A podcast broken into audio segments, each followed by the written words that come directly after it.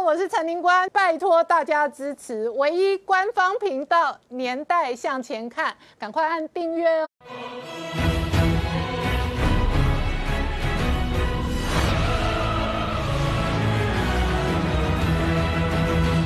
年代向前看，向前看年代。大家好，我是林官，欢迎我们忠实观众跟粉丝朋友扫描 QR Code 订阅《年代向前看》YouTube 官方频道。我们看哦，美国内部最新，川普签下了外国公司问责法，直接下市这一个中汽哦。那这里头美中的金融战开始全面开打，北京方面也直接公布外商审查法，包含台商跟外商都要全面投资审查，这是反击美国的报复作为哦。不过同时呢，中国为了下猛药哦，特别是在在全球断链断芯的这一个封杀压力之后呢，现在寄出来的是半导体免税十年的优惠，那要面对的是全球晶片的这一个缺乏。然后同时间，这个周末山东舰穿越了台海，而美国神盾舰第十二度穿越台海，美中都在台海军事角力的同时，全球疫情全面失控。马克宏确诊之后，英国的疫情再度恶化，现在感觉上地球上快要封杀英国这个国家。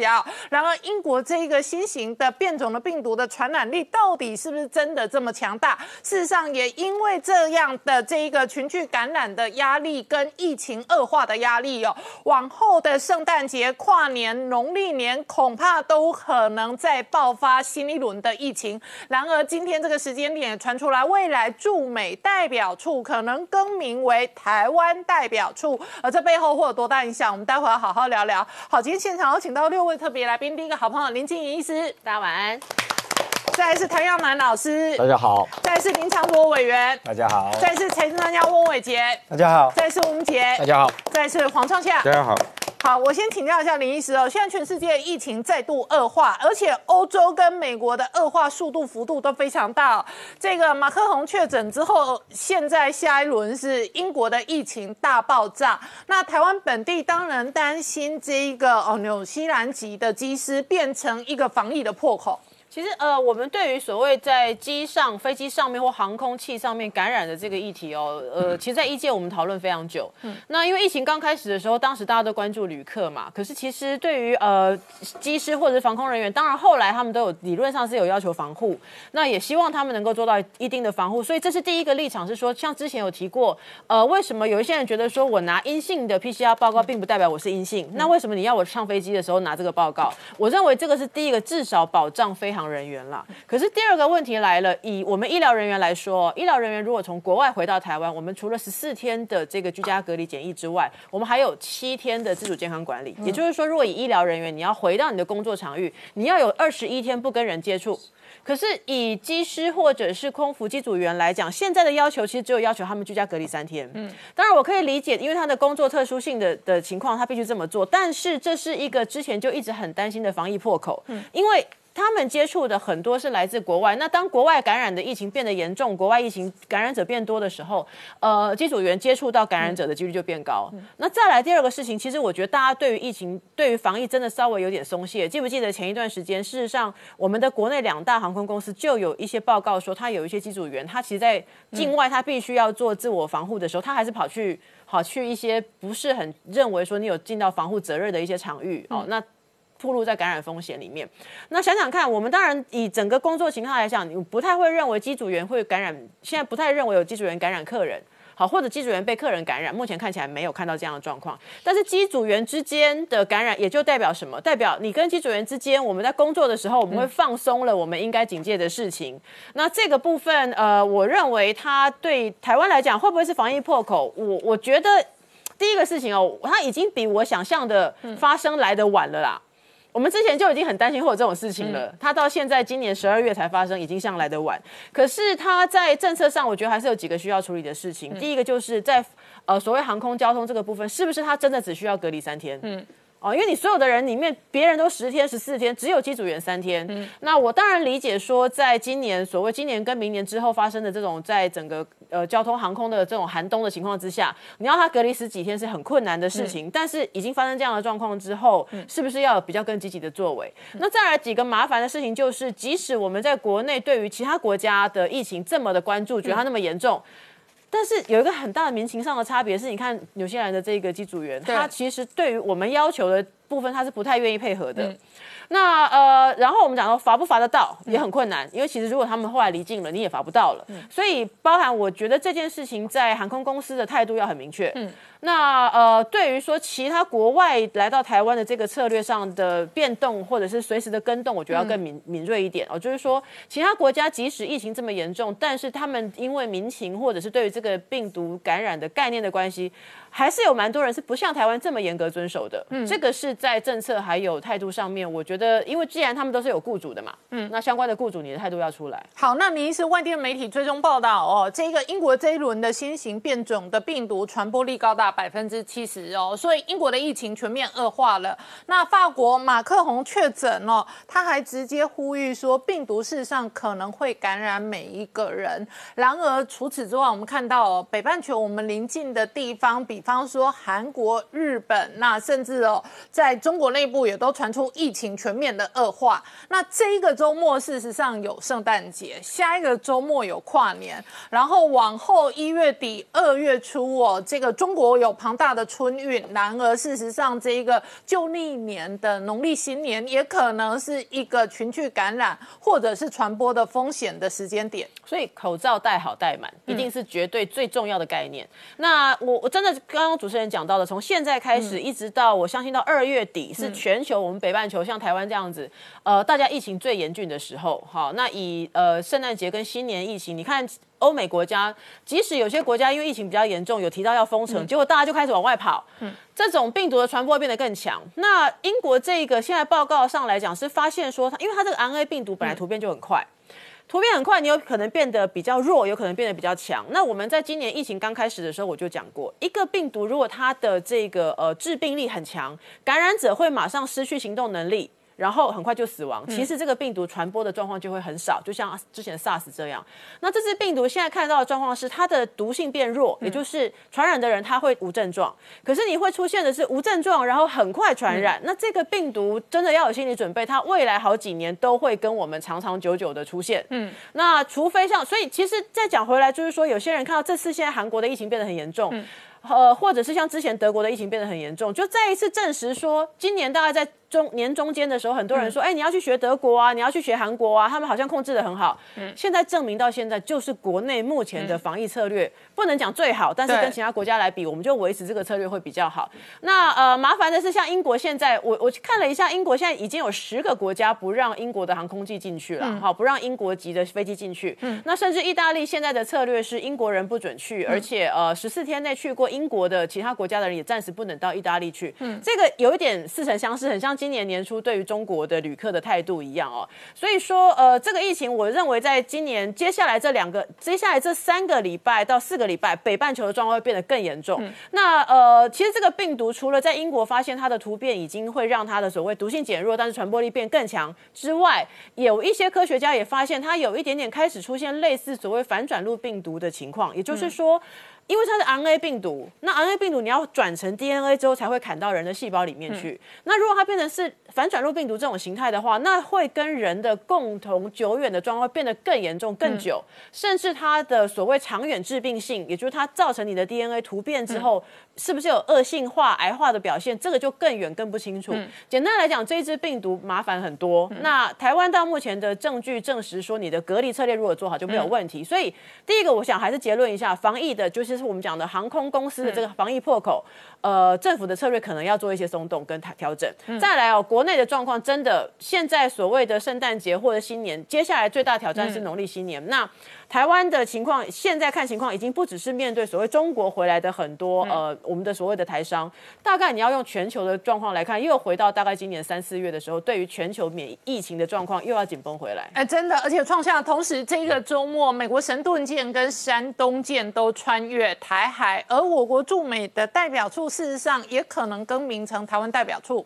是的，因为美国呢是有七十八个众议员，由共和党的首席的代表迈克尔呢开始联名，要给蓬佩奥说，他们觉得已经不足以表达现在台美之间交流的实状况，所以不要把要把台北文化办事处升格为台湾代表处。原因是什么？他们觉得现在跟台美之间的互动呢，已经不是跟台北的中央政府，其实他们用到中央政府这个字眼了，就是我们是一个政治实体，是这个国家，所以他们觉得应该要升格，因为他们跟我们的交往是越来越紧密、越来越扩大的。然后在这个状况下，其实他们为什么提出这件事情呢？当然是因为他们五月的时候里面已经有个法案《台湾主权象征法》。所以台湾主权象征法，将来我们在美国的话，整个代表处、整个的国旗、国徽什么都可以出来，继续再往前推动。然后先前的时候，甚至想说 A I T 这个处长呢，直接应该是总统特任的特任官，然后或者是把整个台湾的 A I T 升格为大使馆。然后现在又是要台湾代表处，所以美国在这个过程中，不只是代表着跟我们台湾的关系越来越好，而是确定。台美之间，它的关系，台湾的关系越来越正常化，往这边推动了。而在这推动过程中，另外一个双方讲了，现在天气冷了，病毒呢就比较活跃。嗯，那结果中共的解放军，尤其是辽宁号、山东号也变得活跃起来了。在这个周末呢，台湾海峡附近并不安，并不安，并不临近。不临近是什么？他们是兵分三路。嗯，一个是呢，山东舰呢带着四艘护卫舰，直接的穿越了我们的台湾海峡。嗯，然后另外一个呢？东海那边呢，辽宁舰出来之后，本来在东海那边超演超演，开始往我们的北方过去，所以是不是会绕过宫古岛，在我们的东边绕下去？其实也让人家觉得很关切。然后呢，三天运八没有来了，在同样的，当两艘航空母舰出了动，在左右包查台湾的时候，它没有出动了。这次又在西南海域，而这三这次的两艘运八呢，一个是运八反潜机，代表着他们是担心，因为航空母舰在走的时候，下面有潜水艇。所以他们是不是在潜水艇上？但是另外一个呢，显然也要注意是是不是有偷袭的行为。所以他们出动另外一架是运八的远干机，运八远干机叫做高新三号，它是可以大规模的面积防空雷达进行干扰。那干扰防空雷达是不是要突袭？嗯，所以这个时候你会看到连夜的时候呢，我们的国防部长严德花，然后总参谋长那个黄曙光直接进到。整个河山指挥所去做以作证，要监督他们到底有没有想蠢动的这个状况。而我们也派了六六艘军舰、四架八式的战机跟随着监控，到底会不会蠢动？可在这个过程中，美国呢也很直接告诉你说，你不要蠢动，美国在这里。所以美国是由太平洋司令部脸书直接公布他们的马斯艇。这个神盾航那个驱逐舰又经过台海了，嗯，他是把它特别公布出来给你看。那个神盾级呢，这个是代表今年一整年呢第十二次，一个月一次这样的航空母，他们的神盾级来这边巡防台海，是没有问题的，每个月都凑足了。而且马斯顿呢，马斯廷这艘船呢，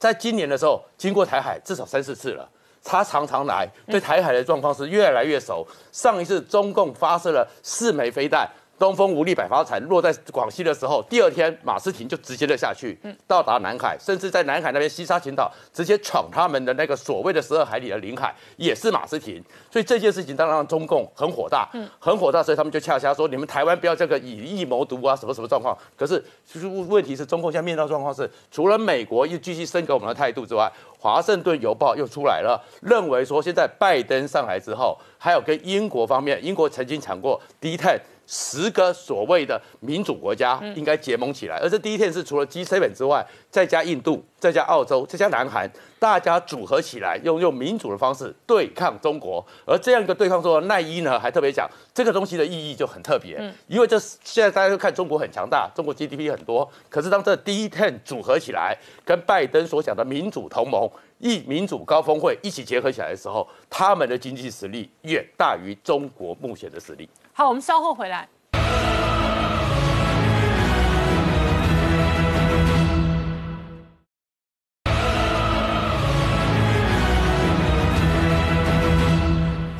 年代向前看的节目现场，我们今天聊的是全球疫情还在恶化，而这个周末山东舰穿越台海，事实上美国神盾舰也在今年度第十二度穿越台海。可是这个时间点，美国国会议员哦，七十八名联署国务卿蓬佩奥，那希望说将台湾的驻美代表处更名改名为台湾代表处。对，其实哈，就像这个。呃，其实我们必须要先强调一件事，就是说把这个驻美代表处更名为台湾代表处，它其实是一个长期以来许多人就在推动的事情。那尤其呢，呃，这七十八位众议员他的这个信函给 Pompeo 的这个信函里面，其实也说得很清楚，就是四十几年来，其实美国国务院从来没有以台北。或是说中华台北来称呼台湾嘛。那他跟台湾的交流也不是只局限在台北这个办公室嘛，台北这个城市，所以这其实是一个实际上他就已经名实不符了，因为其实这是台湾的代表处，也不是台北的代表处嘛。那国务院也没有称呼台湾为台北。那至于说，那可能大家会觉得很奇怪，那这既然四十几年来从来没有说以台北来这个呃称呼台湾，那为什么我们到现在还没有办法更名呢？这其实就是像今天外交部曾次长讲的，就是有某一部分的敏感。这个敏感当然不是对台湾的敏感。也不是对美国的敏感，而是顾虑到一些中国他们那里的因素，所以这是一个本来就很正常的事情，然后被摆在那边，我们先不去触碰，早就已经是在关心中国的那个玻璃心了。嗯那相对来讲，我们看到说中国对台湾呃最近的这个，包括辽宁号，以及现在听说山东号要来台湾，呃又来开始骚扰我们，来给我们这样子的这个压迫跟这个这个这个挑衅，这个就不是正常的事嘛。你没事，你不会去这个骚扰别人，不会去。我们把台湾叫台湾，这是一个正常的事。嗯，他把军舰开到别人那边，想办法骚扰别人，这不是正常的事。所以，我们事实上现在因应这种中国对台湾乃至于对整个区域安全的这一种骚扰以及挑衅，我们只是用一个最正常的一个态度来回应，而不是说我们好像要去这个要去跟他做一个怎么样的对抗。所以这一点，我们其实可以来讲来看哈，这个上海台湾研究所的这个常务副所长倪永杰，他最近讲的。这刚好可以来做一个对应。嗯，他讲什么？他说现在中国对台湾最好是要用制统。也就是说，这个五统啦、合统，这个都是这个呃，五统是下册，这个中册是合统，时间长，但是哦，但是上册的话是文明统一的制统。也就是说，他说要先定宪法，把一国两制的台湾方案放在宪法里面，用一国两制来统一台湾，那并且用军事、外交、法律的手段来定向、定点、定时的打击、清剿台独，好，乃至于说这个当中国统一的正能量足以阻挡反华势力的负能量的时候，统一就会水到。渠成，嗯，这不就是文字游戏吗？嗯，他刚刚讲的这三段，不就他本来一直在做的吗？所以我要讲的就是，其实我们刚好可以看到，他完全没有去面对他真正的问题。第一个，他军事上的威胁；第二个，不管合统、武统、制统。问题在于他“捅”这个字啊，又不是在武还是和还是字，而是你想要去捅别人，你开船去骚扰别人，去挑衅别人，乃至于你对这个整个南海用你宣称九段线大刀一划，说整个南海都是你的，这个这种军事恫吓。骚扰、威胁是你对台湾乃至于整个区域的最大的威胁。你不去、不去面对、不去处理这个核心问题，那别人现在来对你的阴影，事实上都是一个只是正常的一个回应而已。所以你看，倪永杰他讲，两岸可能被地方势力擦枪走火，第三方势力擦枪走火，提醒民进党当局不要做美国的炮灰。你有没有搞错？真正的问题就是你们嘛，嗯，没有我刚刚讲的这些大刀一划，说所有南海这些国家的岛屿都是你家的，没有你的这些不管合统、武统、治统，你就是要军统台湾，就是要把台湾吃下去的这种核心的最大的错误，你不去面对，然后你也是因为这样的错误，才导致区域有这个安全的问题，台湾乃至于美国跟所有的这一些民主自由的国家想要一起来阻挡你的这一个扩张嘛，这个才是真正的问题，所以没有什么擦枪走火，你。全部都滚回去就没有擦枪走火的问题啊！另外还可以来看中国外交部部长呃王毅，他最近呛美国，其实这又是另外一个很好的这个对比。他说美国对中国有四个误判，第一个他说无视中美存在广泛共同利益和巨大合作的空间，从战略上认知把中国列为主要竞争者，甚至视中国为威胁，这就扣歪第一个纽扣，有没有搞错？真正最大的这一个过去，就是因为国际都认为应该跟你有一个巨大合作的空间，合作久了，你这个人类历史上最庞大的独裁国家，会跟其他的独裁国家一样，慢慢的有没有办法走到一个政治上的改革，给人民应该要有的自由跟平等？嗯，结果没有发生嘛，所以这个才是你真正的战略错误。第二个，他说从意识形态偏见。出发哦，攻击抹黑中国共产党，中国，然后他说他的意思就是说，现在全世界都都在骂中国政府，也就是共产党政府。那事实上，对共产党来讲，共产党就是代表中华人民，呃，中华国人民，所以他们血肉相连，命运与共。你们不要用这种切割的方法。嗯。但事实上，你们就不是中国人民选的。你如果要证明说你们真的血肉与共，你就开放选举啊。嗯。把你们切开，不是。外国人把你们切开，而是你制度上本来就让你没有代表中国人民的这个正当性嘛，你就是没有去真正面对你独裁的这个本质啊。第三个，他说美国期待通过其这个极限施压，迫使中国屈服。然后他说啊，开始讲说中国历史上就早就都受到这个列强的欺凌啊，这这个已经不会再接受这种欺凌的方式，有没有搞错？现在到底谁在欺凌谁？嗯，你问一下所有你的邻居，你问一下你里面所有的这一些，包括西藏、新疆，包括香港人民，谁在欺凌谁？欺凌自己人，欺凌外面的人，别人是来帮忙受压迫的人。第四个是最好笑，他说现在美国在国际上搞反华联盟，现在是全球化的时代，各国利害相关，好，这些国家都不会被迫选这个选边站队啦，等等。你可以去看一下所有的这一些民调显示，不用美国人去联合，各个国家现在反中的这一个民调都都高涨，原因不是美国啊，你不要搞错，川普是这个。全世界最挺川普的是台湾人啦，其他国家都不是那么喜欢川普。那其他国家同时也非常讨厌中国，怎么可能说是因为川普去 kiss 塞朗啦，去结盟？没有啊。现在这个事实上客观显示，即便有人不喜欢川普，他一样讨厌中国，甚至于讨厌中国的这个比例是更高的。所以全世界这个反华抗中的这一个情势。是因为你造成的，是因为你二三十年来就从来不愿意面对我刚才讲的你核心的问题，独裁那个统的那一个字，你想要去用武武力，用这个各种文攻武赫的方式去欺负你周边的国家嘛？嗯，那唐老师你怎么观察美中关系的这一个激烈恶化？确实，全世界会观察台海跟南海未来十年会不会有军事的风险？我想这样子啊，这个最近这一阵子，因为这个拜登一月二十号马上就要上任了。那我们从我们台湾的角度，其实很多人有一些集体的焦虑，所以很多人会担心说，这个会不会改弦易辙啊？这个会不会掰这个川规败不遂的问题？哈，那我想我我给各位一个思考的这个架构来看，就是说两个命题了啊，就是说第一个我们去看说这个，当然很多人在华府已经外交政策圈里面已经开始在呃提醒啊，好说好是提醒，说的比较直接是制约，嗯。就是这个拜登未来的外交政策团队了，两个命题，第一个就是说，没有错，你局部的美中需要寻求一些合作，并且跟主要友好理念相同的国家有共识，但是你在跟他寻求合作的这个盘点、对话、谈判的过程中，你不能够改变原本美中长期的战略竞争这个态势，你不能够让这个态势。扭转，以至于让中国有可乘之机。这这个是从美国的观点在谈这个事情。好，那么第二个命题就延下来跟台湾有关系了，就是说，好，纵然你必须局部跟中国寻求协商合作，譬如说公共卫生啊，譬如说全球暖化，这个这个拜登已经提了，但是你不应该牺牲包括台湾在内的。民主、自由、人权、法治的国家，理念相同的国家的利益，这个是作为一个民主党、作为一个人权治国的政党，在执政的时候所必须坚守的价值原则，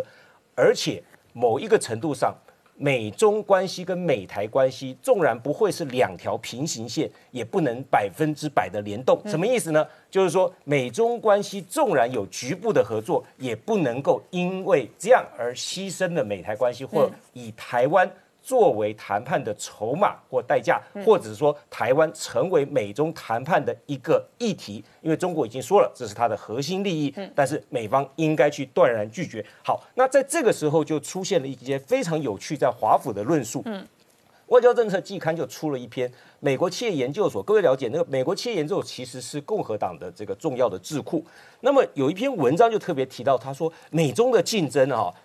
可能是短暂而激烈。但是未来十年啊，爆发战争的危险是非常非常大的。那他这个论述的方式怎么说呢？他就是说，因为现在美中的格局不变，但是中国的机会之窗缩小了。嗯，为什么中国机会之窗缩小了？第一个，中国本来它在国内的经济就受到了一些很大的影响啊。那么你看，它从这个经济成长率从二零零七年到现在啊，那么它的增速已经降了一半，生产力下降了百分之十。那么在此同时，它的债务也膨胀了八倍。到二零二零年的时候，中国的债务已经占了它 GDP 的百分之三百三十五。在未来三十年之内，中国将会失去两亿的工作年龄的成年人，并且增加三亿人的老人，所以它的经济成长的放缓，社会跟政治动荡的风险必然增加，这是第一个。那么第二个，全球的反中情绪在升高。嗯，自天安门事件以来到现在，已经达到了最高的水准。嗯，中国过去一直在“一带一路”这个事情上面用了很大的力道。那但是到目前为止，已经有十二个国家暂缓或停止或取消“一带一路”的专案。那么还有十六个国家，包括十大经济体的其中八个，禁止或者是严格的限制在五 G 网络中使用华为相关产品。中印边界的冲突从六月来以来到现在是这四十年来最严重的。日本增加了军费，在两栖攻击舰，那么改改呃这个改这个改成航母。那么在台湾附近的琉球群岛呢，也部署飞弹系统。法国、英国、德国都正在派遣这个海军巡逻，对抗北京在南南中国海和这个这个印度洋的一个扩张。所以，经济中国国内经济的下滑，内部政治跟社会的这个动荡的可能性升高，再加上全球反中情绪飙升至最高，斗在一起，让中国去反转的机会之仓下降。所以这篇文章或整个目前华府的论述，其实是在提醒。或制约拜登未来的外交团队说，中国会在未来的短暂几年，利用这个最后的机会去升高和美国的对峙的情势。美国不能够，拜登总统上任之后，你不能够，也不应该，因为要跟中国之间有所交易，或部分需要寻求中国合作，或和其他的周边国家或理念友好的国家一起谈判的过程中，而放缓了。在这个最重要的关键的未来三到五年，跟中国持续作为战略竞争的一个方向。嗯，那么这个机会之窗一过了以后，未来就很难反转。而中国在未来这三五年也有相当大的机会去诱因，相当大的诱因去在这个时候在地缘政治上跟美国再进一步的升高。那我们要在加码的就是说，好，纵然局势有变，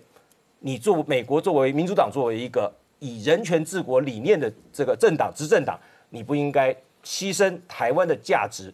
跟利益。那在这个局面里面，坦白讲，呃，我可以跟各位说，就是说，在未来的外交拜登外交政策团队里面，非常高层的，我们进行二轨对话的时候，传达一个非常给我们传达一个非常明确的信息，就是你要有信心，而且也要有耐心，be patient and be confident。这个是在告诉我们台湾说。台湾，你们要对我们美国未来民主党拜登上台了以后的外交政策团队，对中国、对美、对对台湾，你要有耐性，可是你要有信心。好，我们稍后回来。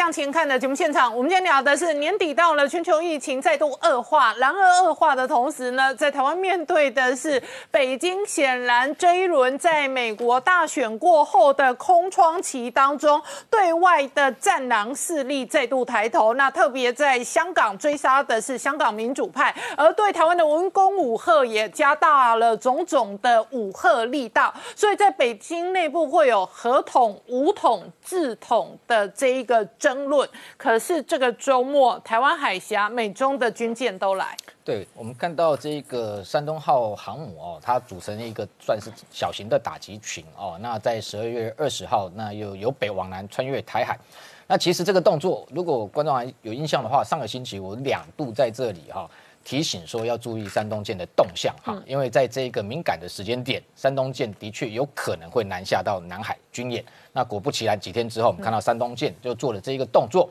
那这个动作我们为什么会这样子推测跟分析哈？主要是说从军事跟政治两个层面来解读的话哦，军事上本身来说，的确它山东舰成军哦，它在去年其实这一次已经算第三度的穿越台海。去年十二月的时候，事实上。他在这个海南岛成军交舰，那到现在基本上是算已经算是交舰服役满一年。那我们如果从过去另外一艘这个辽宁号这个航母它的一个成军的过程、训练的过程来观察，其实那时候辽宁号有类似的这一个作为，就是说它在二零一三年等于说服役满一年之后，同时也是在年底的这个时间点由北往南穿越台海，然后在南海进行演训之后，隔年的一月。然后在北返啊。那除了二零一三年，还有二零一六年。那其实，在二零一九年山东舰去年的时候，它等于说十一月就先南下，然后十二月北返哦。所以它的一个它的一个演训的期程，我们从军事上观察，认为它过去已经交接一年了，那迟迟都在北面。的海域，不管渤海、黄海，在那边做演训，其实对他来讲，他的一个例行的一个算他计划中的的训练，他本来就打算要南下，但是为什么这一年内都没有南下？当然跟先前美军的一个大动作在反制有关系哦。所以我觉得习近平一直在观察川普的一个。态度哦，是不是有可能对解放军其他的动作加大一个反制哈？那这是军事上，那政治上来讲，当然为什么讲说年底这段时间要持续观察这几艘所谓的美这个解放军的航母？当然一个很重要的，近期刚刚前面已经谈到了，全球疫情又开始升温，嗯，那对这个。呃，中共的一个思维来讲，它本来就是天下大乱，情势大好哦。嗯，那今年四月其实已经有一次潜力了，他就以疫谋霸，等于在四月那时候，事实上已已经派了这个辽宁号航母出来，同样是这个绕台，然后进入南海，又借由这样的一个疫情，它特别就是要利用这样的一个状况，全球混乱情况。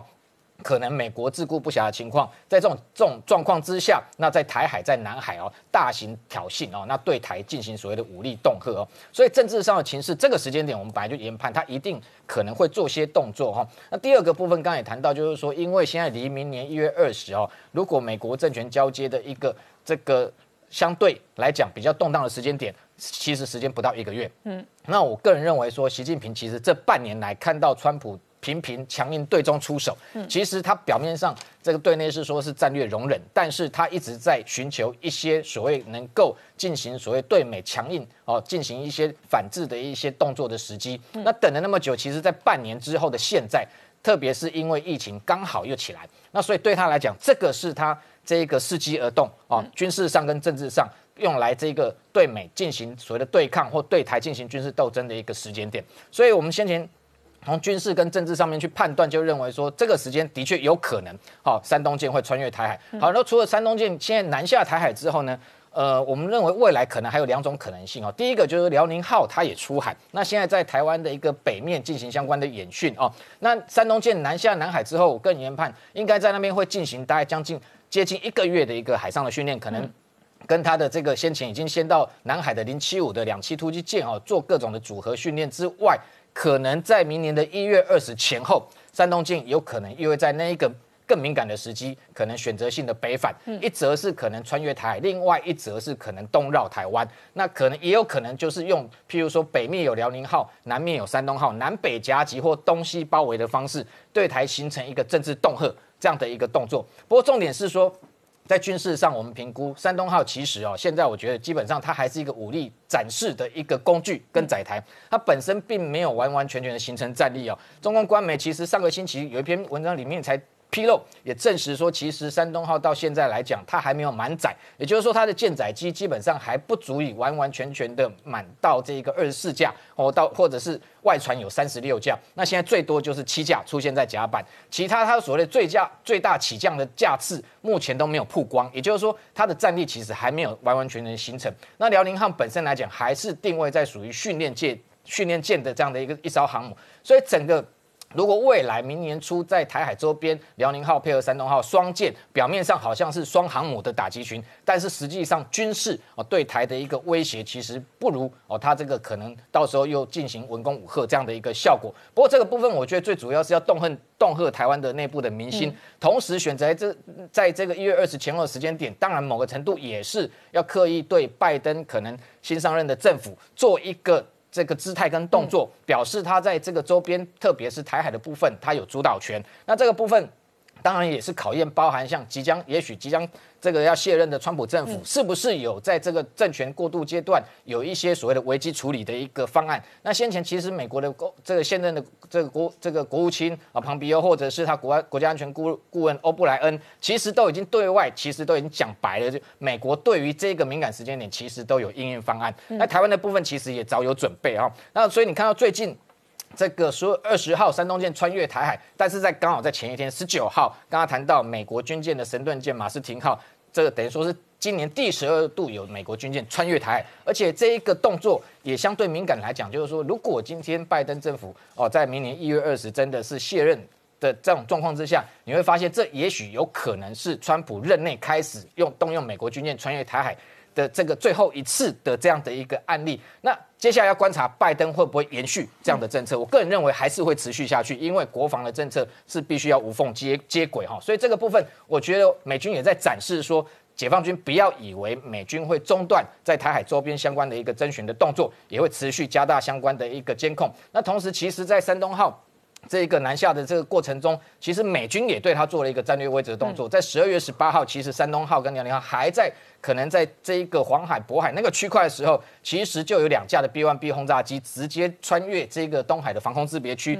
等于对它做了一个战略威慑跟监控的一个动作。同时，另外更这一个特殊的是，在前几天还有两架的 F-22 逆中战机直接跟 B-1B 轰炸机一架，那飞入南海。这个在过去来讲也非常少见哈。那所以台湾的部分，我们自己其实也是早就严阵以待哈。我今天下午经过大直的时候，突然看到空中一架黑鹰直升机往国防部。飞进去，真的哦，就在空中刚好飞进去，然后刚好附近大直附近，我们看到大概这个附近营区应该都有在做相关的演练，内部的包含这个装甲车等等，大家都有在做机动哈，所以就是说台湾内部其实针对近期可能未来一个月内的一个相对比较不稳定的一个局势，都有军事上的一个准备。那最重要的是说，我们自己台湾的自己民心哦，不要这个受到这个影响哦，因为习近平现在接下来。这个利用这个全球的疫情跟美国政权这个相对的一个不稳定的状况，一定会利用这个时间点来这一个加大对台的一个武力恫吓。所以台湾的部分要很清楚，这个目前来讲，只要北京它还是没有办法完全排除美国会介入台海的因素之前，基本上我认为习近平还是不敢贸然全面犯台。好，我们稍后回来。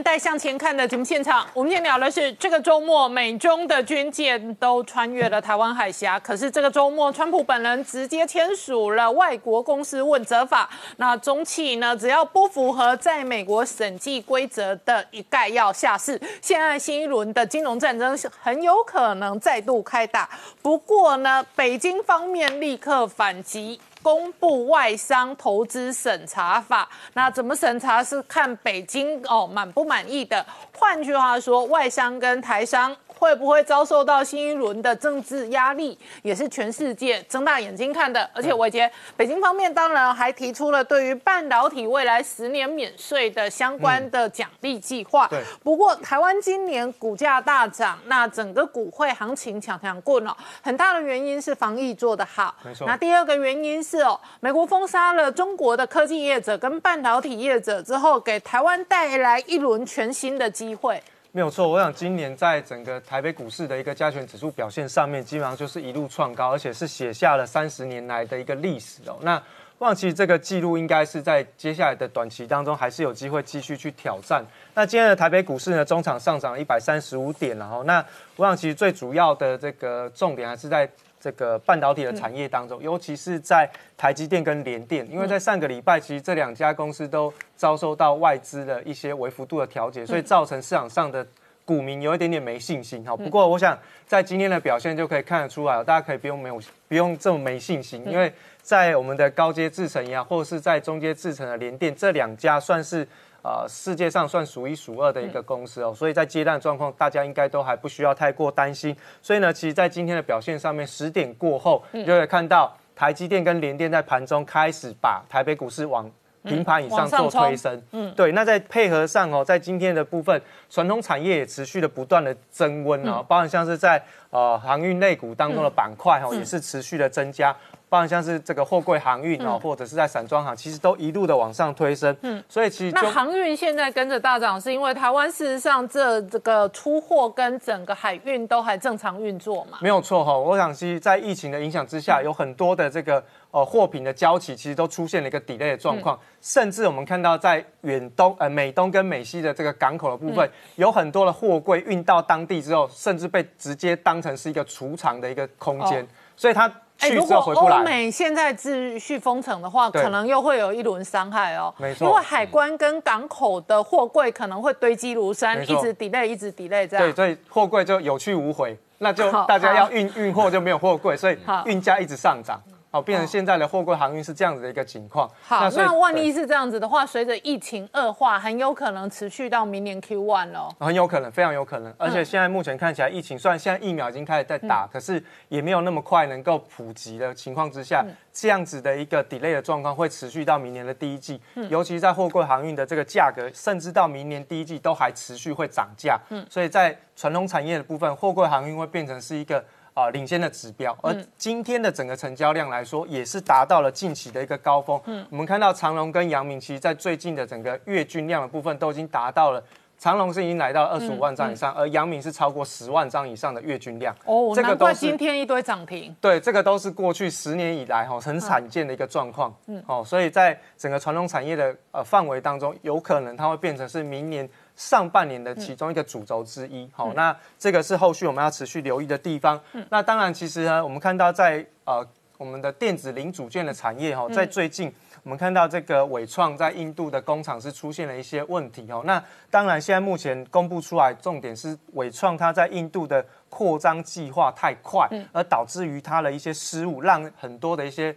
啊临时工的工人没有拿到薪资，而造成了这一场动乱。那苹果也马上宣布，就是说我现在开始哦暂停对伟创下订单。嗯，那所以伟创其实也出现了一个违反供应商行为准则的一个状态啦。那当然现在是以这个开除他们印度。区的这个副总裁当然是一个处罚，那希望说接下来苹果还能够继续合作，但是我们在这个但是这个厂的发展会不会影响到苹果或者 iPhone 十二从印度制造然后出货？呃，我想其实就目前看起来，在印度厂的部分应该还不至于影响太大，因为到目前为止，它的整个爆出来的损失的状况，呃，以伟创跟整个、呃苹果出货的状况来说，都还算是小了哈，所以可能在呃一阵时间的调整之后，都还可以恢复出货，只是说现在。看到一个问题，说现在台商在整个印度变成是最主要的手机的生产的基地，而伟创最近竟然出现了这种暴动的事件。那当然我们可以看到伟创的股价哈，在最近虽然没有大跌，可是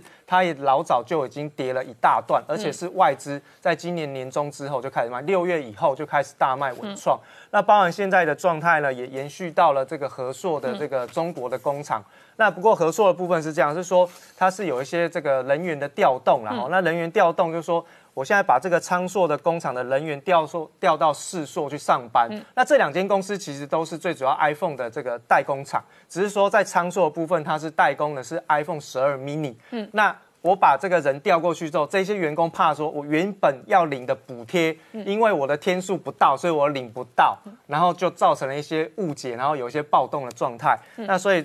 这样子的动作也引发了市场上对于他们在 iPhone 十二 mini 销售状况的一些这个销售不好的一个联想，然后、所以整体来看，可能台湾的业者，特别是这一批台商，他过去用的是中国的大量的廉价劳动力，对，那他现在准备要用的是印度的印度的劳动力，对。但是他可能仍然有水土不服的状况，对。或者有需要适应跟调整的状况。没错，因为他们的劳工就是要呃委任当地的这个劳务业者去提供劳工嘛。那劳务业者只要没有发钱给劳工的话，基本上就会造成劳资之间的一个纠纷。这一次伟创的印度厂暴动就是这样的一个状况，就是伟创它其实有把钱发进去，那发进去之后，因为这一些提供劳务的这些呃，我们说中介公司好了，其实他没有把薪水按时的发给这些临时工人，所以造成了一些误会。但是呢，其实伟创它根据调查显示，也有一些些问题，就是说为什么他没有去保留这些工人他过去的一些出缺勤的记录，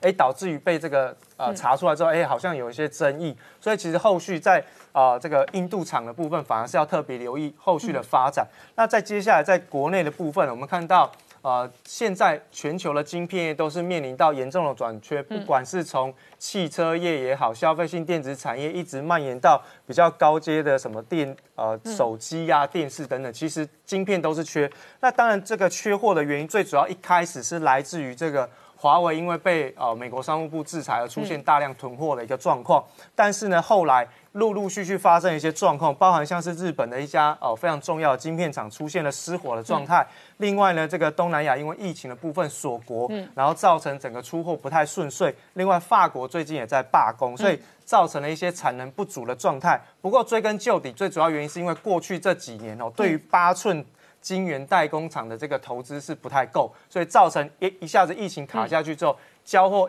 一旦一开始 delay，反而变成了是一个呃供需不失衡的呃失衡的一个状况。那反而是在全球晶片价格一直涨，可是呢，我都还是收不到货的一个情况。所以后续来讲呢，在所以欧洲认为关键是晶圆代工厂，没错，而且是台湾的晶圆代工厂产能太吃紧了。对，而且他们认为就是直接点名就是点台积电跟 Global Foundry，、但是呃，我想 Global Foundry 是呃比较二线的，他们也是一直在被产能当中。那我想台积电不可能就就这样子就产能吃紧，我就不扩增。你看到台积电今年在台湾的扩产还是非常非常的积极，所以其实是有准备的啦吼。那我想在这个汽车业的部分，其实看到。现在的整个疫情已经开始慢慢的受到了控制，然后呢，呃，在台湾的部分是这样，然后全球的部分也开始似乎感受到明年景气慢慢要复苏的一个现象，包含像是在耐久宅订单的部分也开始增加，所以汽车销售开始成长。嗯，然后呢，包含像是这一次疫情所引发出来的这个这个宅经济带动了笔电的销售，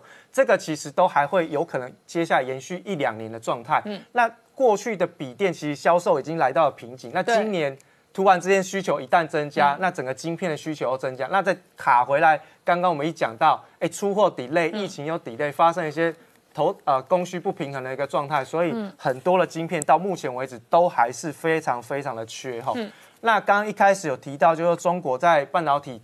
这个推行的过程当中，其实它最近说，哎，我现在要半导体厂要免税十年，好，不过最主要哈。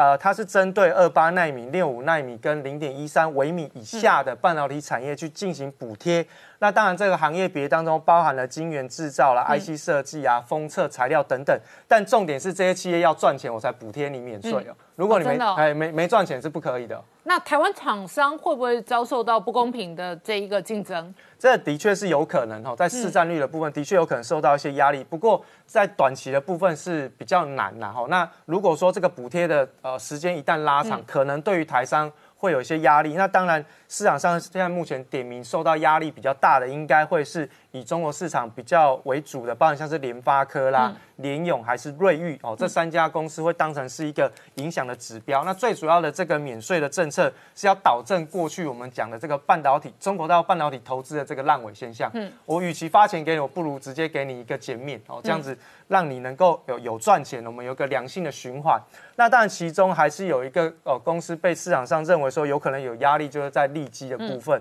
那利基呢后面其实是有台积电产能当成撑腰，所以他认为说接下来的发展是有产能才是王道。嗯，再来就是呃你你刚刚我们提到。补贴你啊，减税的补贴你一定要是有赚钱，如果没赚钱你是拿不到。所以其实短时间来说，以利基的发展是全球的产能第三大。那另外呢，就是说中国的相关行业里面找不到对手，所以其实对利基来说，他们认为是没有什么太大的影响的。嗯对。那最后我们看到在苹果的部分，刚刚提到，哦、不是只有这个伟创了，现在包含这个合硕的部分，上海也有暴动，对，这个还蛮巧的。纠纷。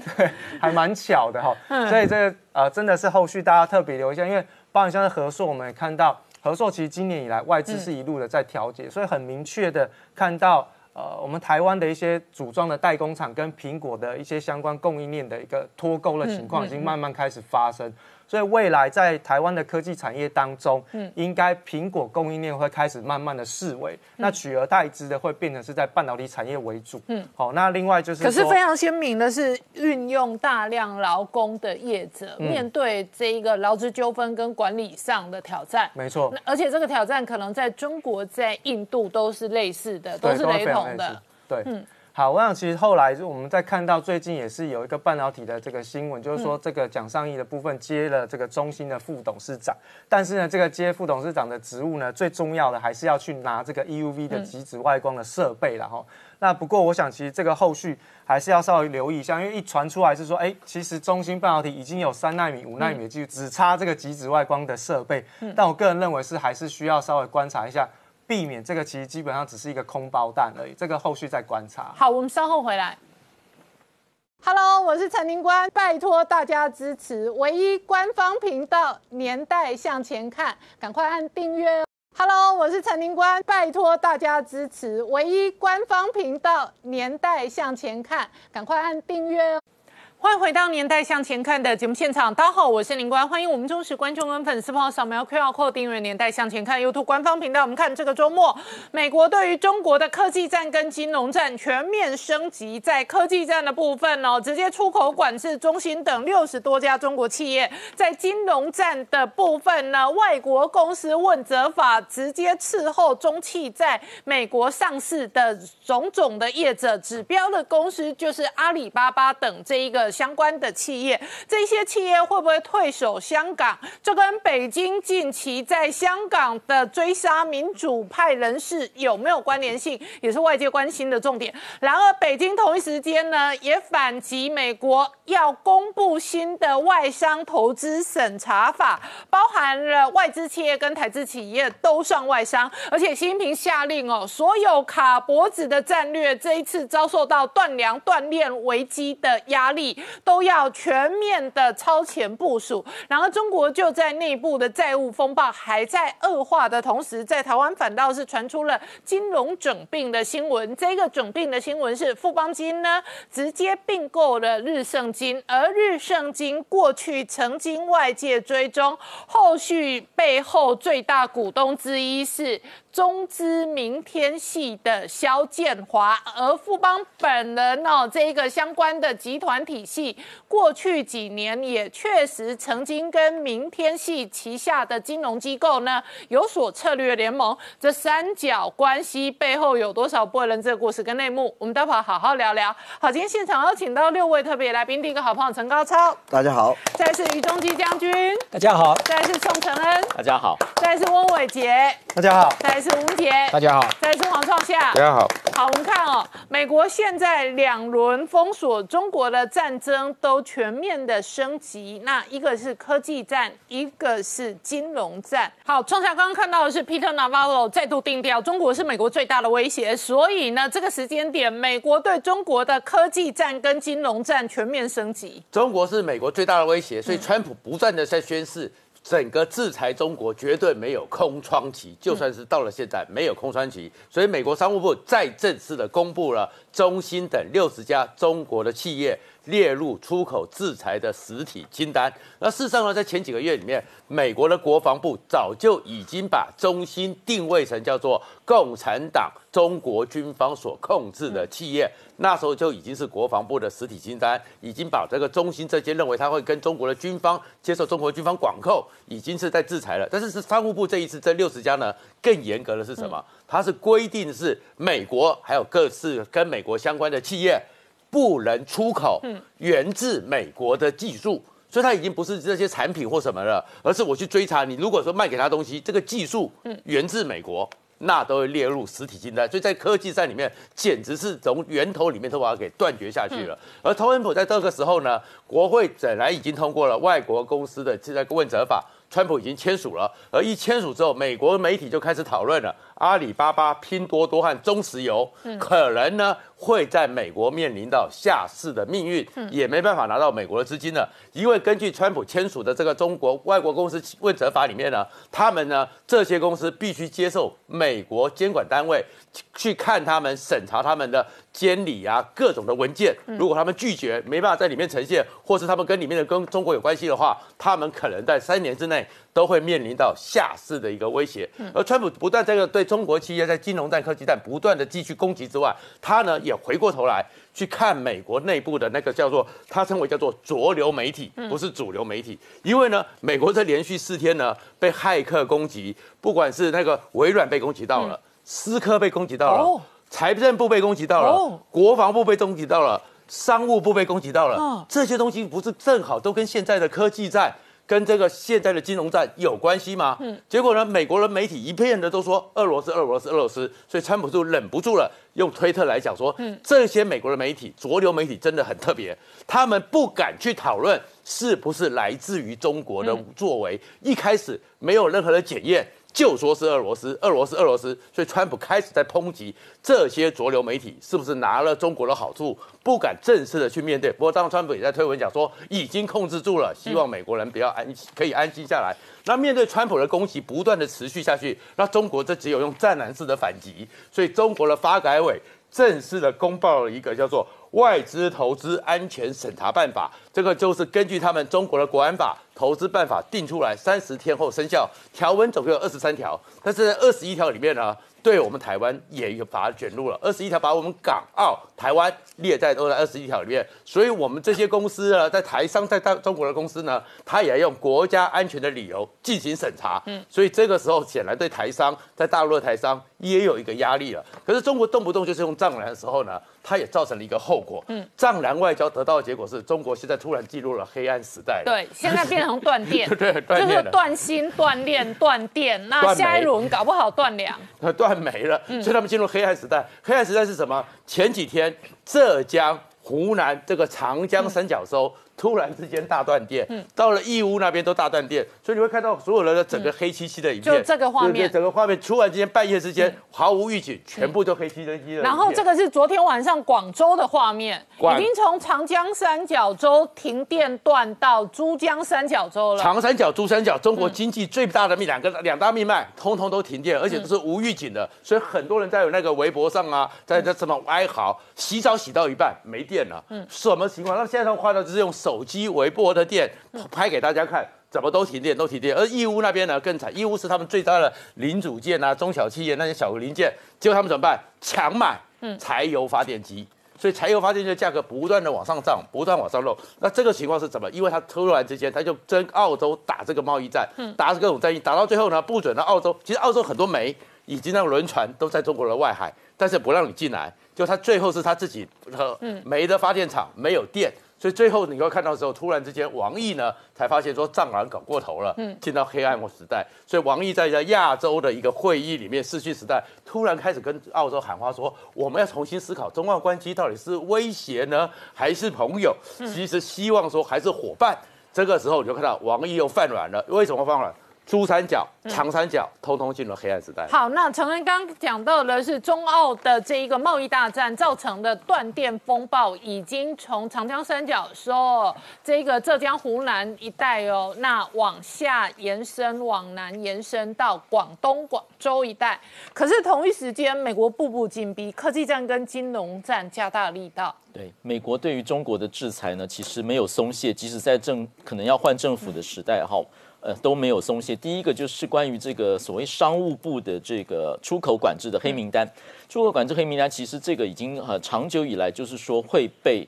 啊。呃，target 会被瞄准，就是这个中兴。中兴呢，现在被跟其他六十多家公司，还有包括这个无人机的公司呢，通通都被列入商务部的这个出口管制名单，不能够取得美国的高阶商品、高阶晶片以及高阶的技术。那么它的主要瞄准就是说，它这个十寸以下的这个晶片的生产呢，目前它这个产能还是需要靠美国的技术。那么它现在呢就没有办法呃取得。那它呢其实是一个军工业，就是它的。从这个中国政府取得十亿美元的每年的这个政府的补贴哈，所以那个前前一阵子国防部就把中兴呢列为跟国防军工有关的企业，那么现在呢正式的列入那个商务部的黑色的这个黑名单的制裁。然后中国的这个目标是希望能够晶片能够自给自足，那么他现在因为处处理到这个呢，就会遭到很大的挫折。同时间，这就是他的这个人事中间有变动。我们这个中中国媒体的报道说呢，因为他最近聘了一个副董，叫做蒋尚义。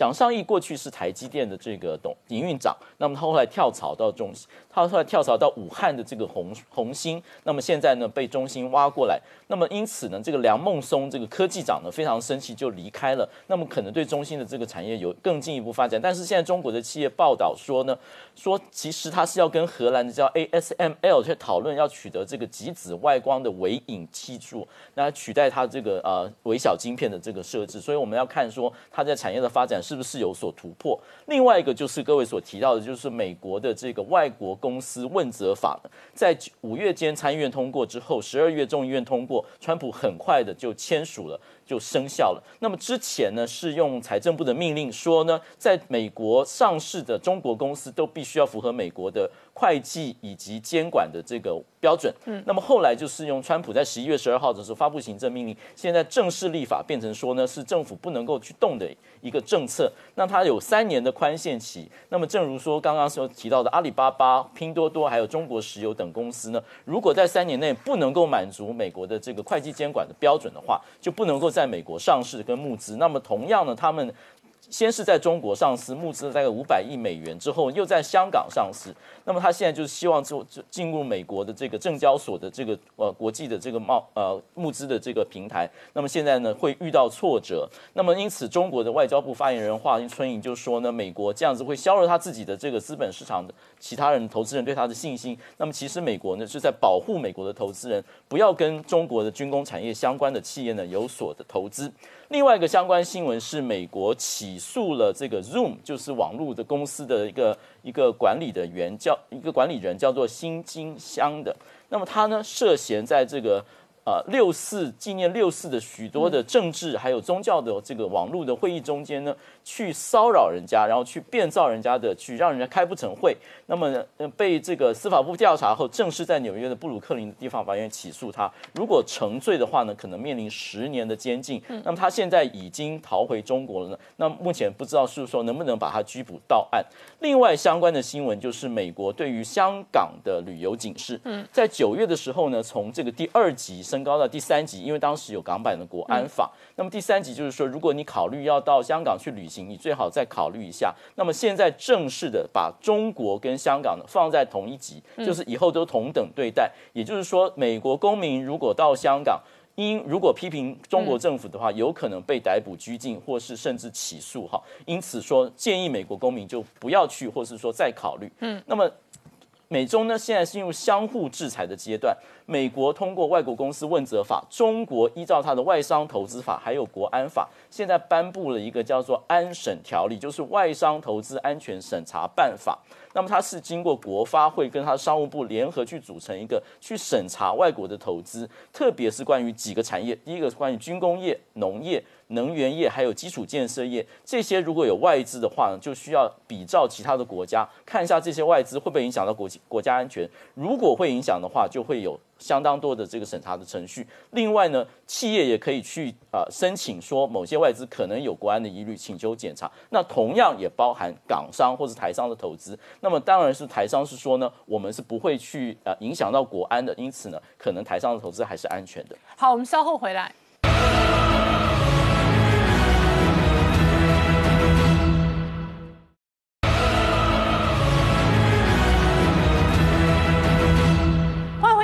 向前看的节目现场，我们今天聊的是中澳贸易战大战之后呢，这个中国的断电压力从长江三角洲呢南延到珠江三角洲。那这一次哦，另外一轮呢是断链断粮卡脖子的压力。那何以至此哦？很大的原因仍然跟美国的封锁跟围堵有关联。我们再看一下下面的报道。The space race began in the 1950s and it continues today. And in President Donald Trump. We have a commander in chief who's understood clearly that space is a warfighting domain. And it's imperative that we invest the resources and the personnel and the technology to defend our nation and defend our values in the outer reaches of space. In fact, the United States, as you've heard already, faces emerging threats in space from countries like China and Russia, and those threats are only growing. We were reminded of that just this week when Russia conducted yet another anti satellite missile launch. We're leading in space, but our determination under this president and with his extraordinary military leadership is to stay in the lead to defend America and defend our freedom from space. It is my honor, on behalf of the President of the United States, to announce that henceforth the men and women of the United States Space Force will be known as guardians. 好，明天刚刚看到的是美国副总统彭斯，他呢公开演讲讲到中国跟俄罗斯是美国最大的威胁。可是同时哦，美国对于制裁中国的科技战的围堵，核心仍然是抑制中国军工产业的发展。那特别二十一世纪的科技就是军事。这一次的出口黑名单当中的大疆也是无人机的黑科技。对美中科技战，哈，我们看到川普事实上是两大层面，哈，这一个在这个对中国出手，一个是防止美国的一个高科技外泄遭到中国的一个窃取。好，这是输出的部分。另外一个层面是防止这一个中国同样是利用科技的设备对美国进行红色渗透啊，所以一个是出，一个是入，那两面同时进行防堵哦。那这一个对红色渗透的一个防堵的部分。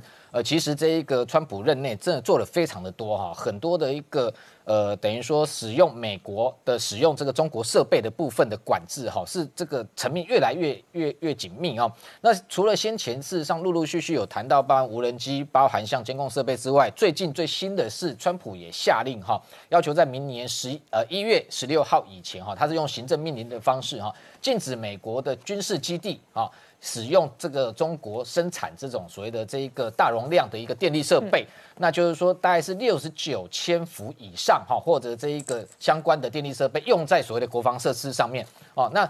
包含除了采购之外，还有包含像进口跟移交安装，通通都不行。那这个部分。主要这一个呃，美国的能源部长出来强调说，这个为主要是为了保障哈美国的一个国防设施这种大容容量电力系统哦，避免遭到敌国的一个攻击啊。那这敌国当然不用讲，除了跟中国采购之外，这个美国相对有敌对国家，不可能跟伊朗或北韩去采购这些设备，完完全全就是剑指中国。那这个部分当然非常的重要哈，因为电力设施过去可能美国的一个国安部门并没有发现到说，的确有可能透过这样电力系统的设备哦，去入侵美国，甚至控制美国的一个国防啊。因为像这样的一个状况哈，事实上，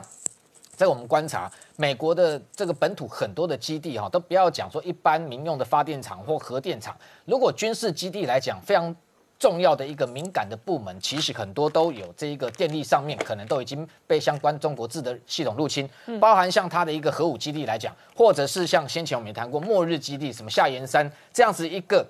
总美国总统最后的避难所。内部如果相关的电力设施都遭到中国的一个入侵，那等于说中国透过出售哦这样美国相关的电力设备，那在中间这个植入了所谓的后门相关的城市，等于说中国必要的时候，它可以透过这样的一个网络系统瘫痪美国，不只是民用的一个关键基础设施，连军用的重要的战略设施可能都可以把它完完全全的给瘫痪掉。那这样的一个状况对美国来讲，当然是一个。重大的安全威胁，所以现在全面的等于说禁用中国生产的这种大容量的电力设备，全部用美国自己生产的哦，所以等于说把这一个解放军可能透过超限战，透过这种网络攻击电力系统的一个瘫痪的一个这样的一个手段，把它完完全全的阻挡掉哦。那还好，所幸到目前为止，可能这个美国还及时发现，还没有走入那个最后一步。那除了电力设施之外，其实包含像无人机，无人机这几年。美国其实已经开始严禁哈，那包含像大疆无人机，过去从二零一三年进入中国市场之后，现在有高达美国几乎五十个州百分之九十的这个政府部门，包含像这种消防啊、警用的这种无人机，都是采购哦这种大疆这家公司生产。那过去来讲，美军不管它内部，包含像陆军或者陆战队，也曾经采购过大疆。不过在二零一八年的八月，美国的这个国防授权法 NDA 当年其实已经开始严禁使用。大疆无人机，那所以后来开始查，不过哦，有一个部分就是说，包含像美国陆军跟陆战队，还是被发现还有某个程度保留了少部分大疆无人机，不过。这个美国陆军的说法是说，在美国本土国内的一个部分，它不会使用这种中国制的无人机。他打算在海外的如果有进行作战的时候，他认为大疆无人机相对来讲比较便宜，所以在海外作战的时候，即便大疆无人机被敌方击落，哦，他认为成本较也比较低，而且不会泄露美军的无人机的军事机密。这一个部分也是他这个还持续在使用的原因。另外，陆战队的部分则强调说，这个大疆无人机是买来打靶用的，哦，也就是说大疆无人机他认为不会。这个让美国的军事设施的一个机密这个外泄，不过有还另还有另外一个部分，就监视系统的部分，我们必须要强调，因为这个海康威视其实也同样在二零一八年就被禁用哦。不过后来还是发现美国有公司哈，它是把它整个这一个。呃，中国制的产品换了标签，换了一个包装，结果还是偷偷渗入在美军内部单位的采购跟使用，而且被发现居然装在卡尔文森号航空母舰上面，用来监控航母的甲板。哦，所以后来这个部分是美国军方内部有人比较警觉性比较高，他发现，哎，这不是美国制的一个监视设备，但是上面居然还印有中文。后来去检举之后。经过美国联邦调查之后，才发现说原来有这种挂羊头卖狗肉的方式，等于说用换了包装的方式，其实还是使用中国的一个监控设备。所以后来等于美军内部也全面性的检讨，变成说这个所有中国制的，不管是这种各方面电力也好、监视设备也好、无人机也好，全面性的都在围堵中国的红色渗透。好，我们稍后回来。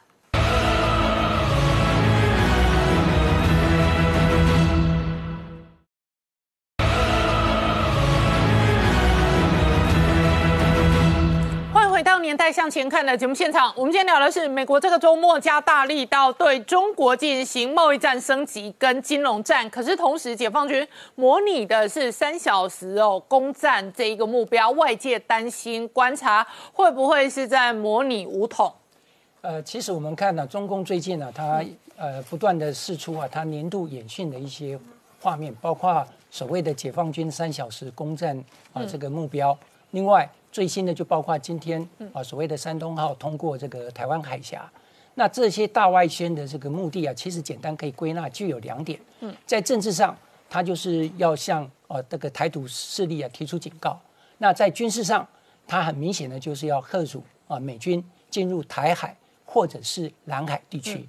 那我们也了解，就是说，呃呃，解放军啊，他这次特别强调的就是释放的这个照片，包括他自己啊这个呃研发的所谓零式型的啊这种两栖攻击啊呃甲车，还有九六啊坦克啊，这个都是中共他呃自己啊这个呃研发的这个系列，是针对台湾的特殊地形。那这个也显示解放军认为，就是说，只要啊这个一旦登陆啊台湾本岛，那么城镇战就无可避免。那为什么要城镇战？我觉得他还是刻意要让台湾的人民呢、感受到，就是说战争啊兵临城下，嗯啊，那这个制造这种对战争的恐惧，所以呢，进而可以迫使台湾人民啊接受所谓的失败主义跟投降主义，这是他最主要的目标。嗯，那我们看到啊、他这一次啊释放的是呃所谓呃七十二集团军啊，他的这个驻地是在浙江的湖州。嗯，啊，这个跟呃他在呃美国大选之前，由七十三集团军啊驻地在厦门啊这个展开的这个所谓的多兵种两栖攻击演练啊，目标指向的就是金门。那这一次呢，他城镇战事实上啊啊也可以啊看得出来，其实七十三集团军、七十二集团军依序的啊这个试出这些画面呢、事实上都是他年度本来就啊有的既定的训练，而且它的规模你看释放出来都是局限在连级这个层级，所以呢事实上啊它要代表的军事意义啊其实是不大。那另外我们又看到它特别释出啊所谓新型啊航那个呃潜舰的这个呃照片，但事实上呃这个目的就是要贺阻美军呢不要进入啊这个台海跟南海，因为这个航那个核子呃这个潜舰呢、对于美军啊水面作战舰可以产生很大的克阻啊作用。那另外在空军方面，它持续的还是在我们台湾的西南海域啊，不断的这个啊常态化的这种演训。那我们可以看得出来，它的目目的很明显，一旦啊它有这个战争的企图啊，啊目的就是要切断那个东沙岛跟台湾之间的这个后勤补给。那另外呃攻夺这个东沙岛。最主要的就是要扼控啊整个巴士海峡。我们了解这个海域啊，巴士海峡是中共潜舰啊最活跃的一个水道。那事实上，中共是不是呃过度啊这个去呃吹嘘啊啊他的这样的一个攻台的能力啊？我们可以从呃美国外交政策里头提到，其实台湾呐、以我们现有的条件，我们是可以打赢，而且可以啊成功的啊抵御啊这个中共的这个军事的这个入侵。另外还有台湾非常有效的所谓反登陆跟牵制作战，嗯，这些都可以让啊中共的军队，事实上我们也知道，呃，重城贺主就是我们现在的能力可以从源头就开始把这一些主要的啊、呃作战装备都可以摧毁，然后重城贺主一直到滩岸歼敌。所以事实上，他公布这一些重装备啊，几乎是没有机会可以上来。嗯，那另外第其他的理由就是说，其实，在台湾周边海域啊，我们呃台海适合啊这个呃大型的军事行动啊，事实上只有从四月到十月之间，特别只有呃集中在四月跟五月，因为进入六月以后啊，因为台风因素的关系啊，所以呢要让中共进行大规模的军事行动，事实上这个可能性啊是非常的变数非常的大。嗯，那另外就是说，呃，台湾适合这种登陆的啊这个呃港口还有滩岸，嗯，事实上集中在我们看在台湾的东北部跟呃西南部。事实上只有十四处，嗯，那其中十四处里头只有两处是所谓的红色滩岸，嗯，旅级以上的兵力可以下来，其他都在营级以下，嗯，所以呢，而且这些目前都是我们台湾呃国军呢经常战训远备、重兵防守的地方，嗯，所以如果将来他要从这些地方上来，事实上他是占不到任何的便宜。最后我要呃这个呃呃呼吁的是提醒啊，我们国人不管中共如何吹嘘。他多久可以拿下台湾？但这个关键在于我们国军是不是能够持续的、持狠的勤训精练？嗯，我们可以具备啊可视的贺主的战力，让敌人不敢侵略列齿。嗯，那只有在台湾具备坚实的贺主战力的前提之下，两岸之间的和平啊才可能长长久久。可是创下同一时间，北京一方面最近因为中澳贸易大战面对断电、缺电危机，另外一方面断链断粮也确实让北京的掌权中心认为从头到尾国家安全被卡脖子。是中国虽然宣称他们要三个小时打下台湾，但是大军不动，未动，粮草先行。但是中国要动大军的时候，他们有没有足够的粮草，变成习近平现在最关心的一个问题？为什么呢？所以习近平在十六号到十八号，在中共中央主持的下年度工作经济工作会议里面，下了这个八道指令，说这是八个卡中国脖子最重要的东西。但是第五项让人家特别的瞩目到，就是说要解决掉。种子和耕地的问题，因为中国面临了断粮的一个危机。这断粮危机是什么呢？中国到了今年十二月初的时候呢，竟然跟他树敌印度买了十万吨的稻米。嗯，因为中国竟然已经搞到没有稻米了，跟印度干了三，这不最近他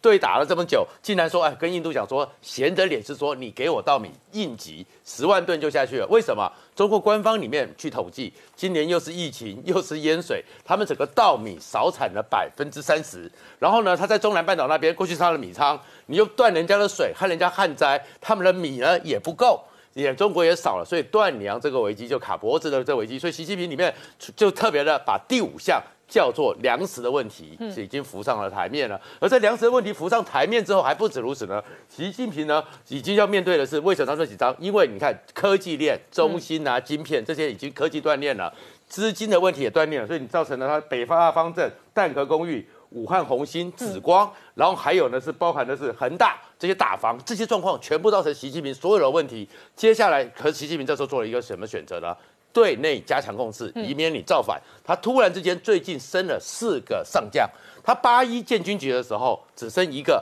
火箭军的，但是哎奇怪，那时候应该是大幅升的都没有。到了这个时候，经过五中全会，权力大概稳了，升了四个上将，就是告诉你说，权力在我手里，军权和警察权在我手里。而另外一个状况是很特殊的是，二零一七年二月十八号一篇老文章。突然在最近又被贴出来了，那里面是习近平谴责很多人呢，是软骨头，是崇美的，是贵美的，只要只想赚美国人的钱，看到美国逢美必贵，看到美国逢美必崇，特别去骂了这群人。那这篇文章呢，是当年时候三年前拿出来的，这个时候为什么重新的拿出来？大家就讲说，又在新华社里面特别的刊登，是讲说习近平把三年前的一个叫新视频的文章特别出来，就是警告中国内部不要在美国压力里面逢美必贵，逢美必软。好，我们稍后回来。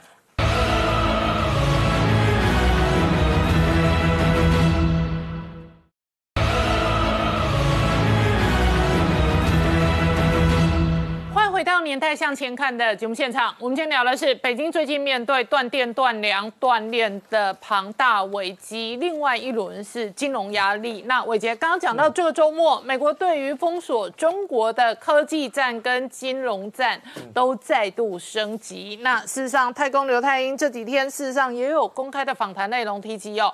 中国的债务风暴显然存在庞大风险。其实中国大陆的经济都一向都是以计划经济为主。那么到目前为止呢，其实我们看到过去我们追踪很多的这些债务违约问题哦，其实慢慢的都浮上台面。那根据统计，到了今年的第三季，中国的总体的债务是 GDP 的一个三倍，高达了百分之三百三十五。那么按照目前中国的 GDP 的体量是高达十四兆美金来说，也就是说全体的中国债务高达四十七兆美元这么样的高吼。那么另外呢，在二零一九年年底也不过才三百零二趴而已，那今年很明显的增加不少，那么造成了很多的一个呃国企啊、央企都出现了一些压力，而且这个问题哈、这个太公特别提到一件事情，就是说，因为中国大陆的公布的讯息其实都非常非常不对称，所以我们现在所看到这个三百三十五趴，有可能是还是相对低估的一个状态哈。好，另外我们再看到，其实目前的整个中国企业的一个信用是出现了一个比较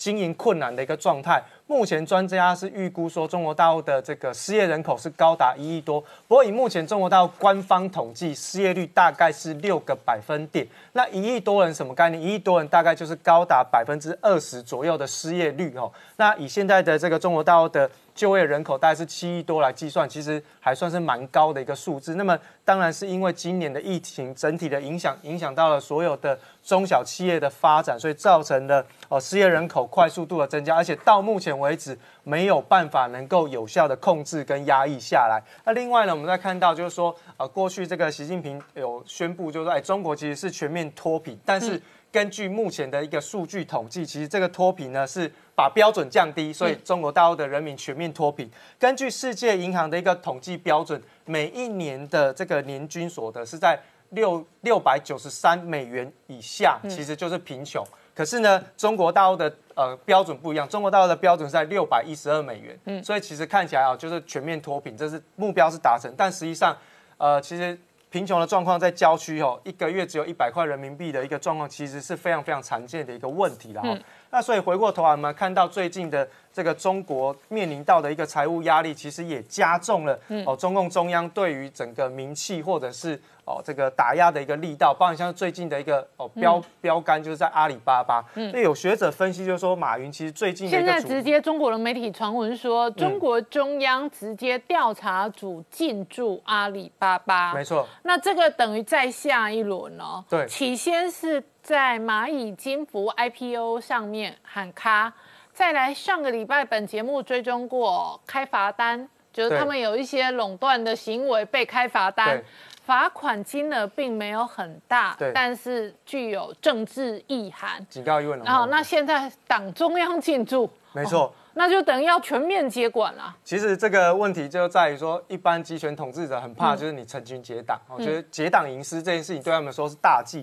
那重点在马云跟九位企业家，他创办了一个湖畔大学，哦，那这个湖畔大学的部分也被叫停，所以其实重点就在于他们这个营呃结党营私的这个区块当中。所以刚刚有提到，就是在反垄断的部分，其实都是中国大陆非常非常重要的这个互联网的巨头，然后包含像是这个。哦，这个马云也好，或者是在这个腾讯，其实陆陆续续都被指出，哎，你这个是有垄断的行为。其实重点就在习近平过去他非常非常强调，就是说反垄断跟防止资本无序扩张。其实他怕的是中国大陆一旦金融资产泡沫之后所造成政权的一个动荡的问题哦。那所以后续呢，我们就持续可以看到，在这些相关的问题上面呢。包含像是在这个支付宝部分，竟然在最近哦说下线了所有他们相关互联网的一个存款商品。嗯，那么在这个过程当中，其实是很严重的一个指控，它是中共央行的一个金融稳定局的局长说，你这些相关的商品它是无照价值，换言之，它就是黑市商品。嗯，哦，没有经过没有经过核可，然后你就自行的去招揽业务承做，然后吸收这些。哦，资金这个其实对他们来说，现在他确定告诉你这叫违法，嗯，哦，所以他说这样子的一个状况，其实是要进行一个管控。其实重点就在于说，过去不管是在京东或者是度小满，甚至在支付宝这些线上的互联网存款商品，他们的利率太高，比一般的银行的理财商品都优惠，所以吸引了很多消费者来乘坐。但是因为现在目前习近平有感受到一些安全的疑虑，嗯，那。金融往往是能够动荡左右政权一个非常重要的工具，所以必须要从源头开始控管起。所以在这些互联网的这个哦金融理财商品的部分聚集庞大现金流，我就要进行管制，我就要把它拿回来中央去做控管。所以这个也是一步又一步啊，先是喊卡蚂蚁金服，现在是支付宝旗下的这些互联网的存款产品都不能卖。没错，过几天搞不好支付宝所有产品都不能卖。对，而且搞不好最后支付宝变成是中国国家的哦。个这个企企业的哦。那那其实后来呢，这个因为马云的这个标杆实在太明显，所以发呃包含像是腾讯哦，也开始开发了一些所谓的公益游戏，要来讨好这个国家政府。然后因为就是说，哎，实业家要来救国家哈，那就说哎，开发了这些游戏所募集来的这些钱啊、氪金啊。就拿来做做一些山路的照明，维护这个小朋友的放学的安全啦，或者说提高一般中国人民哦，他们去说普通话的一个能力，就透过这个游戏的内容去做这个哦这个普及啦哈。那我想其实最重要，他们还是这个马化腾特别提到，这个其实主要是要改善我们跟监管机构之间的关系，嗯，也就是说他感觉到非常非常严重国家对于这个民间企业的一个压力了。好，我们稍后回来。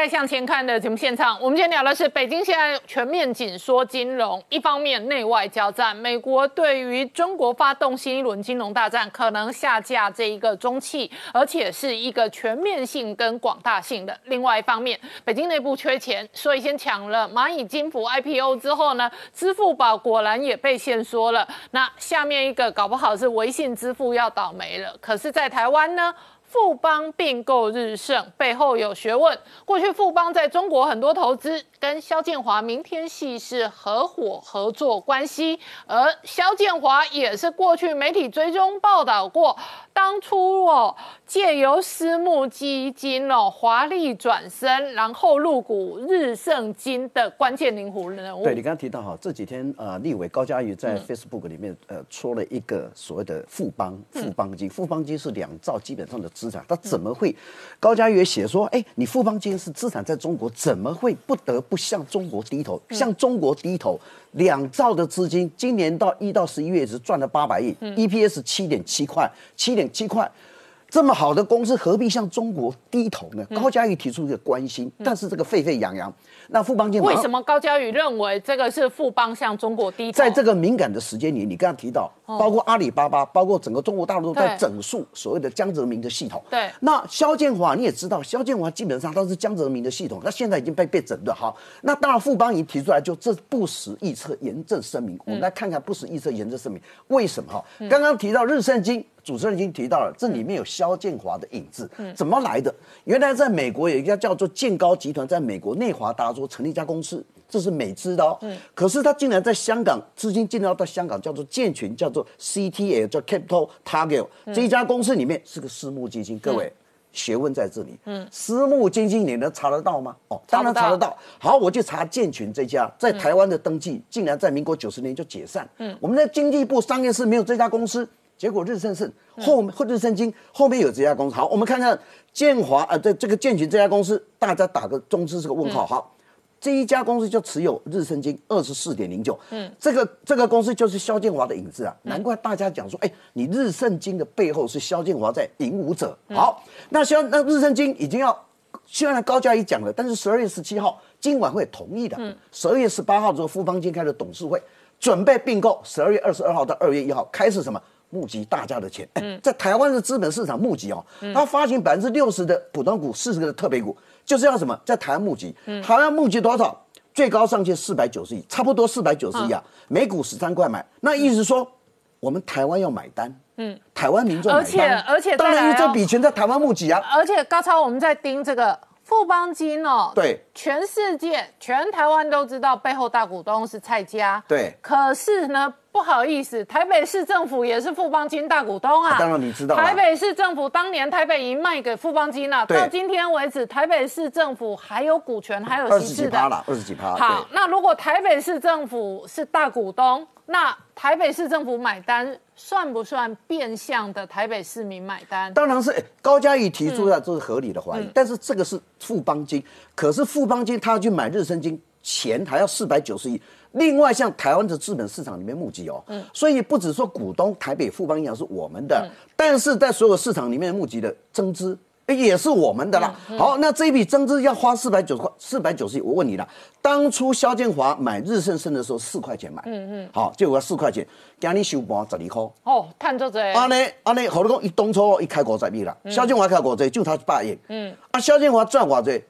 赚到五十亿啊，嗯，可是萧建华人不见了，对，人不见了，生死未明。好，哎生死未明，那这笔钱进去哪里？出现有一个叫陈明达，说我是他的，我是我是这一家建群的最终受益人，不是不是中资。好，那你经管要去查嘛？可是经管委员在十二月十七号已经通过了，叫陈明达再去补建。好，那我们来看好，就提到一个问题啊，那这个是不是？哎，这笔钱是富邦金买单，嗯，是不是？全民买单？你刚才讲台北，对啊。台北富邦银行，台北市好。银行，台北市要买单一大部分啊。那我们如果是一个一个投资者，我们在一个一般投资者，富邦金现在中国里面投资银行总共多少钱？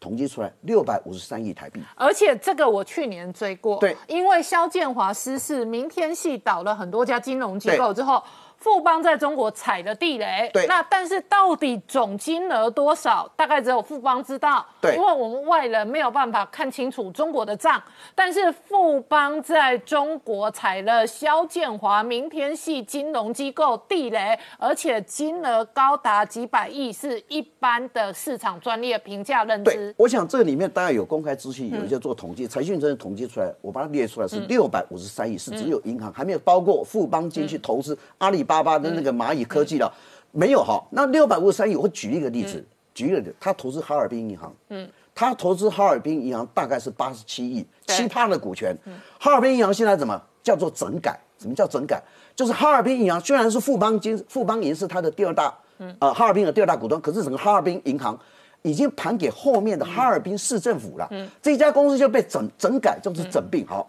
那我们看厦门银行，它也投资厦门，富邦也投资厦门银行一百二十亿，一百二十亿台币，厦门银行现在是怎么样？被罚款，被罚款两千七百多万人民币。为什么？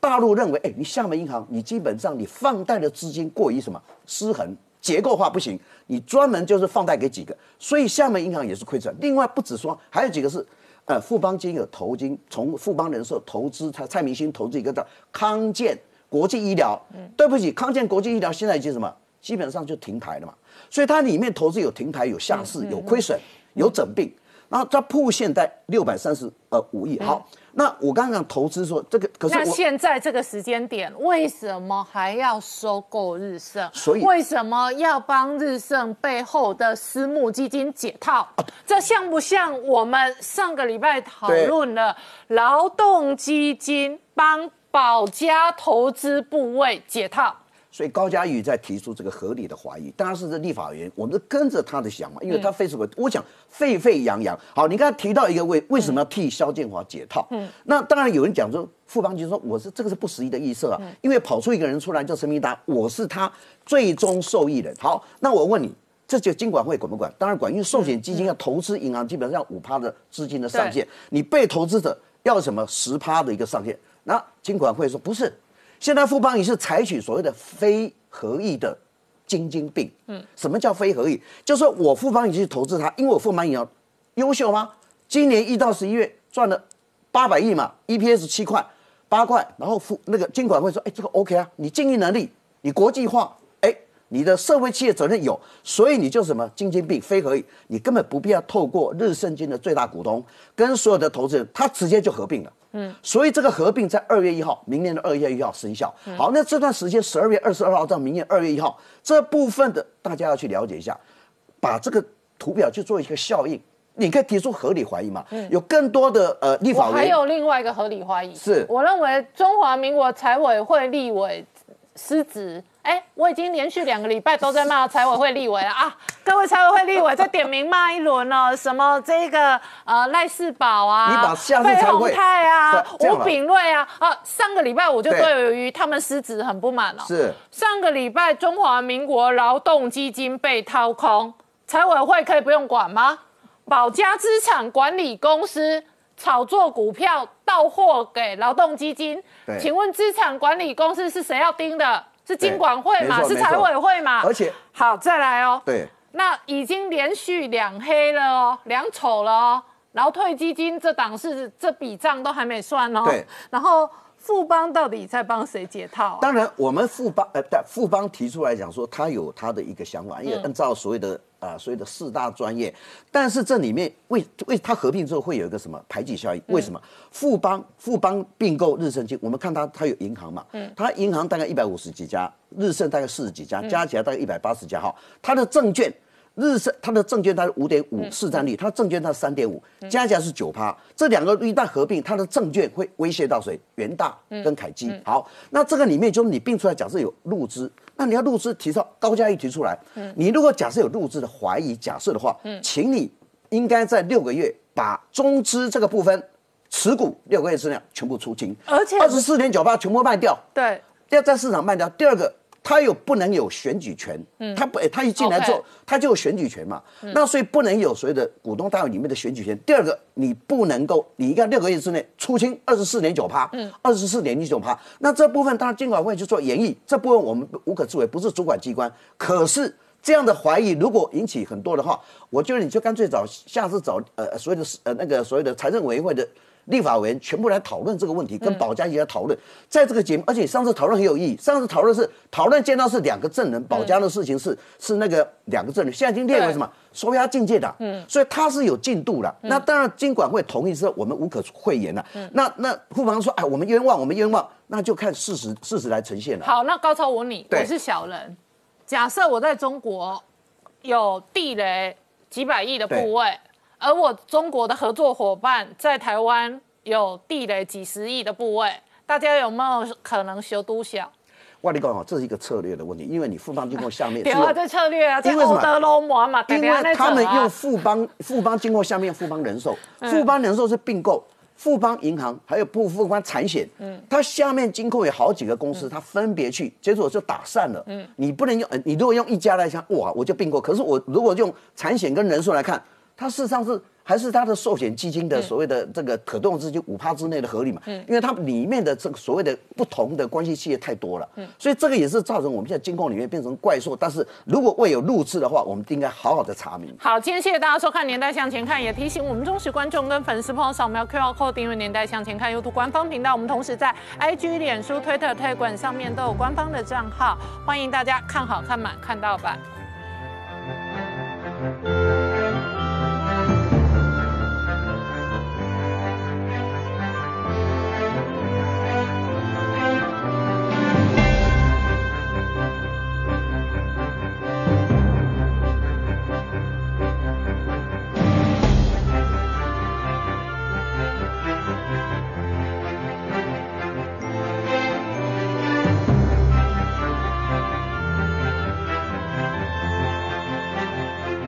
我是陈宁官，拜托大家支持唯一官方频道《年代向前看》，赶快按订阅哦。